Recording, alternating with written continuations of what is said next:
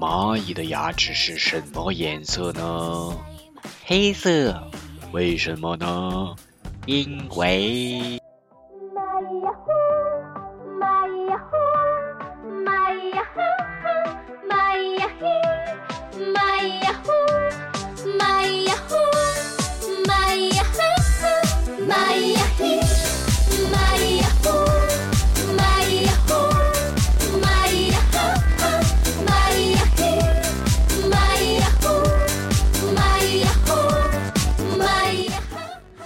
大家好，大风吹树叶，我是贝子兰，欢迎请进这一期的蚂蚁牙黑。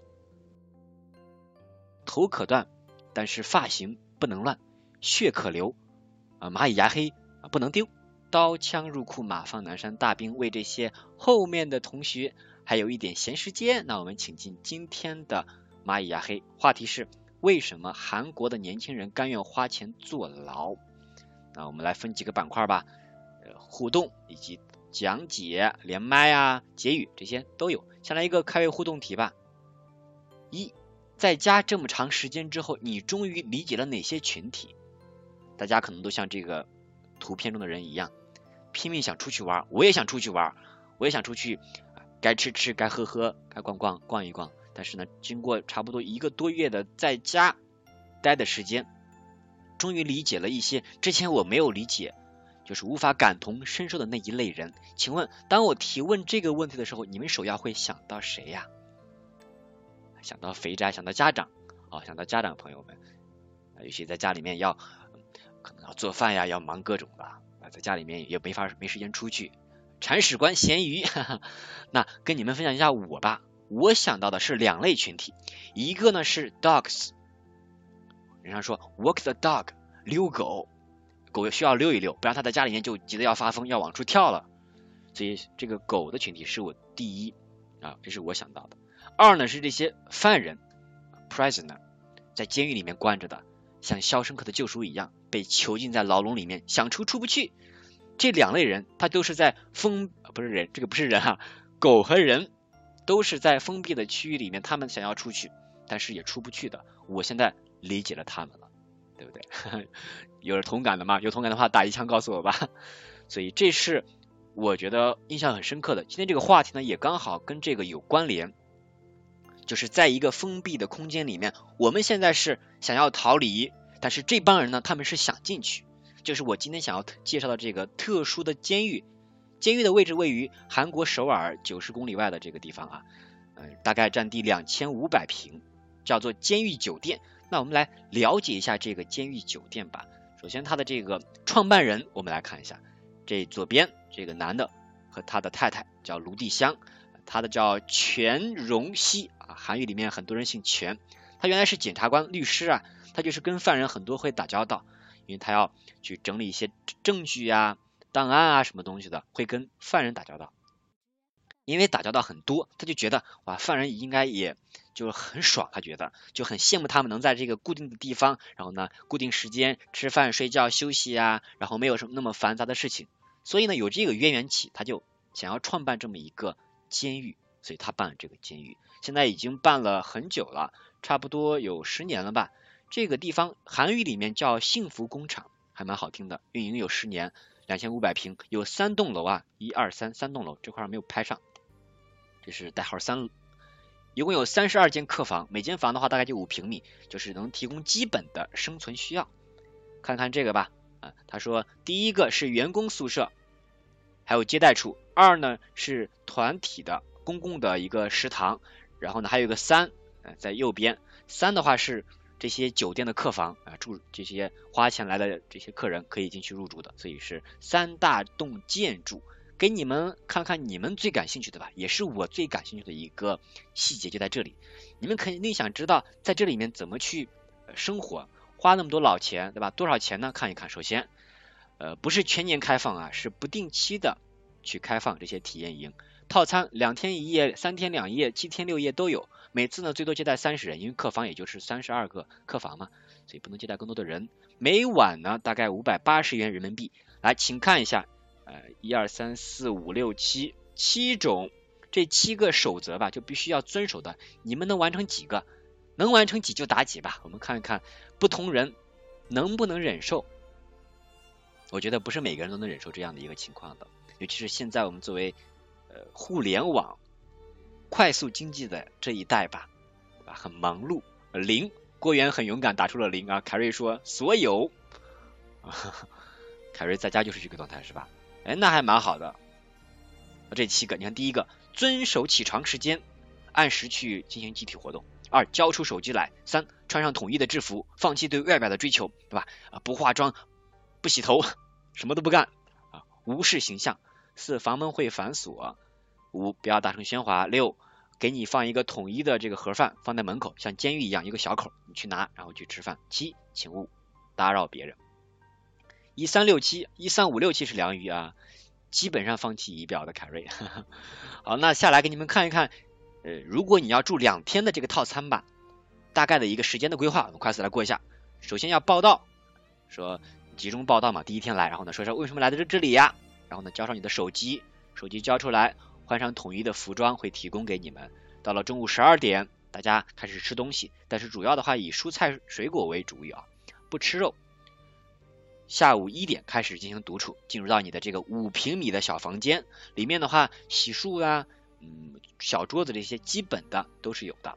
有一扇很大的窗户，能够避免让你觉得就是很灰暗，产生抑郁。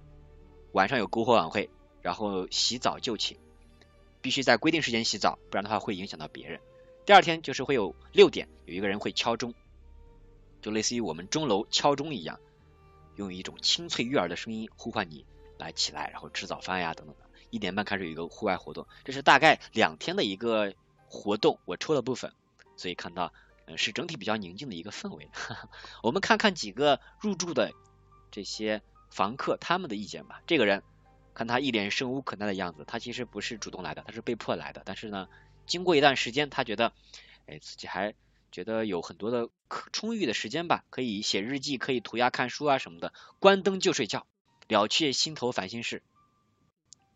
还有这个女同志，她也说了，她觉得在这里五平米，但是自己觉得其实并不需要太多东西，已经足够了呀。有更多的时间去思考该怎么分配时间，然后呢不会轻易被别的东西所分心，我觉得还是蛮有挑战的吧。国内好像我还没有看到。那下来来一个连麦互动的环节吧，你们可以对于今天我分享的这个监狱酒店的这个板块想要分享，或者说如果不考虑钱，我们先有时间有钱，你愿意去吗？每个人可能有不同的答案。那我们联系一下凯瑞吧，凯瑞好像体验过。Hello，凯瑞，听到吗？嘿嘿嘿，嘿，到你了。这我体验过呀。在哪里呀？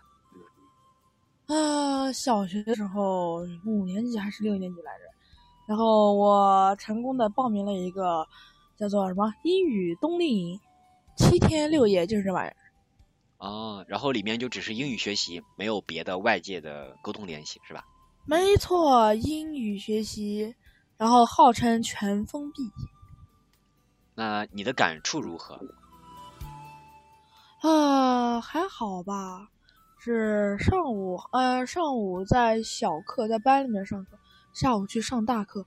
然后呢，还好吧。啊。那我觉得你应该很适应这种生活节奏。你别看这好像很多条条框框，但是好像也还行，是不是？是啊，那看还好。你是勇士，所以最近在家里面，你应该不会有很多无聊的时刻，是吗？呃，但是有很多无聊的时刻。有无聊的时刻，手机你也交了是吧？没有手机。啊，没有手机，对，没有手机，然后摆脱一切的这个。娱乐活动的吸引和诱惑，你是个勇士。主要坑爹的就是书看完了，然后疫情吧，那个送报纸的人又不送了，然后杂志也不来，然后我就很要命。啊，那你要不试试去下电子的那种报刊呀什么的，也可以电子书吧，也可以的，其实就 PDF 版版本呀什么的，反正课余时间可以看看书啊什么。丰富一下生活。是的。好，谢谢谢谢凯瑞，凯瑞看来是真的是有过这种经历，所以他觉得无所谓呀。啊，我有一个体会吧，很快的来分享给你们。这个是我看到的一句话，这是一个哲人说的，你们可以网上搜，真的有啊。他说，人们唯一无法感到幸福的理由有一点，那就是无法自己在房间里面独处。当然，这个不是说把你关在一个房间里面一个人待着，他是说自己一个人静下心来那种状态，不是每个人都能够静下心来的。有的人可能就老要需要跟别人讲话，需要跟别人分享啊什么的，自己一个人就不知道该干什么了。哎，我觉得。可以适当的时候就学习跟自己相处啊，独处跟社交啊都要兼顾。这是我今天关于监狱酒店吧一个新的生活方式，一种新的还要花钱去体验的这种坐牢的感觉啊，我还觉得挺新奇的，所以分享给你们。OK，这就是今天这个蚂蚁黑的板块，就到这里。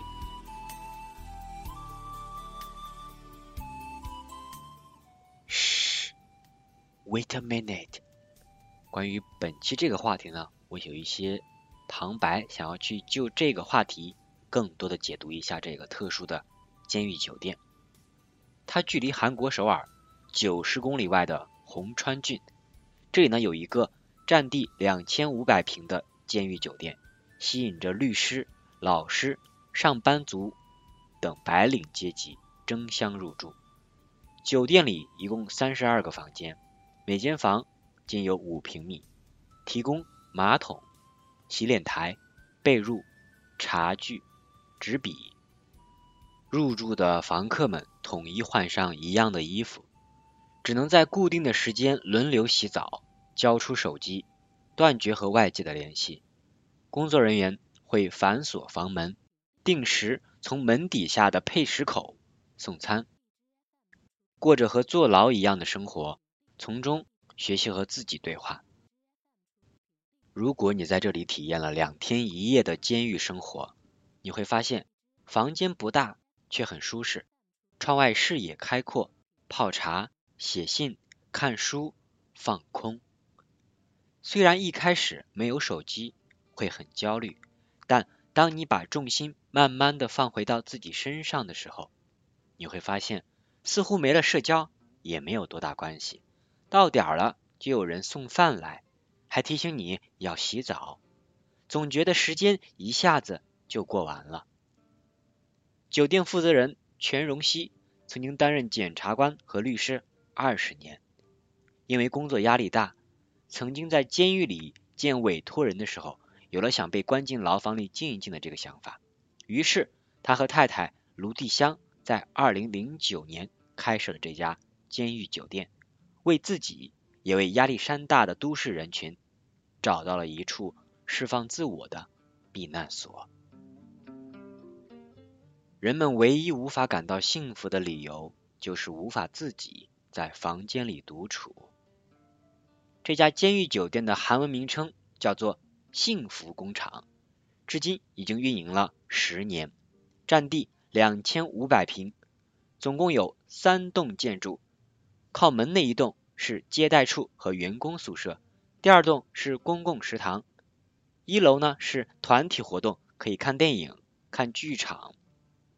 第三栋也是一个重要的建筑，就是房客们的房间，里面有三十二间客房，每间客房五平米。当然了，既然说监狱酒店，肯定有一些入住的守则。首先，这个监狱酒店不是全年开放。每个月或者每段时间会举办不同性质的体验营，有不同的套餐，两天一夜、三天两夜，或是七天六夜的都有，你可以自行去选择。每次最多接待三十人，每晚住宿十万韩币，约合人民币五百八十元。具体的一些要求呢，我在这里再赘述一下：一、遵守起床时间、吃饭时间、盥洗时间。集体活动时间。二、交出手机并关机，断绝与外界的联系。三、换上制服，放下对外表的追求。四、房门反锁后禁止外出。五、禁止大声喧哗。六、使用过的餐盒请通过配食口放置门外。七、请勿打扰他人。我个人对他们的活动安排里有一项，那就是在第一天晚上的篝火晚会，大概在晚上的八点钟。篝火晚会，一群人围着炉火，你拿一张纸，拿一个笔，把你心中的焦虑、想抛弃的旧习惯、坏习惯、想要忘记的事情，都可以写在纸上。然后每个人逐一分享之后呢，大家把纸烧掉。你不会有太多的负担，像是一种宣言，或者说立一个目标，断绝了捆绑，然后未来更快乐的走下去。每个人从出生就是不一样的个体，长得不一样，拥有的东西不一样，喜欢的东西也不一样。可是经过社会的历练之后，好像开始去隐藏，去迎合大众，慢慢的失去了自己。每天忙于生活，过得很仓促，即使闲下来，也没有时间面对真正的自己。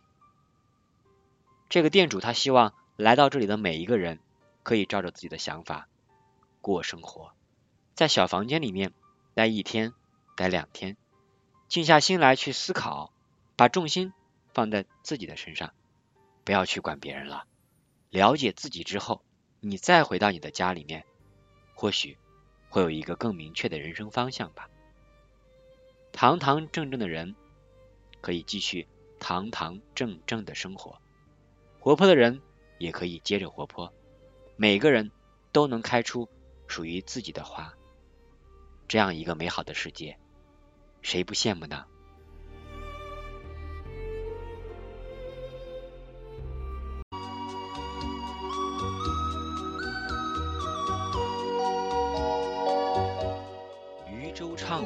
响穷彭蠡之滨，雁阵惊寒，声断衡阳之浦。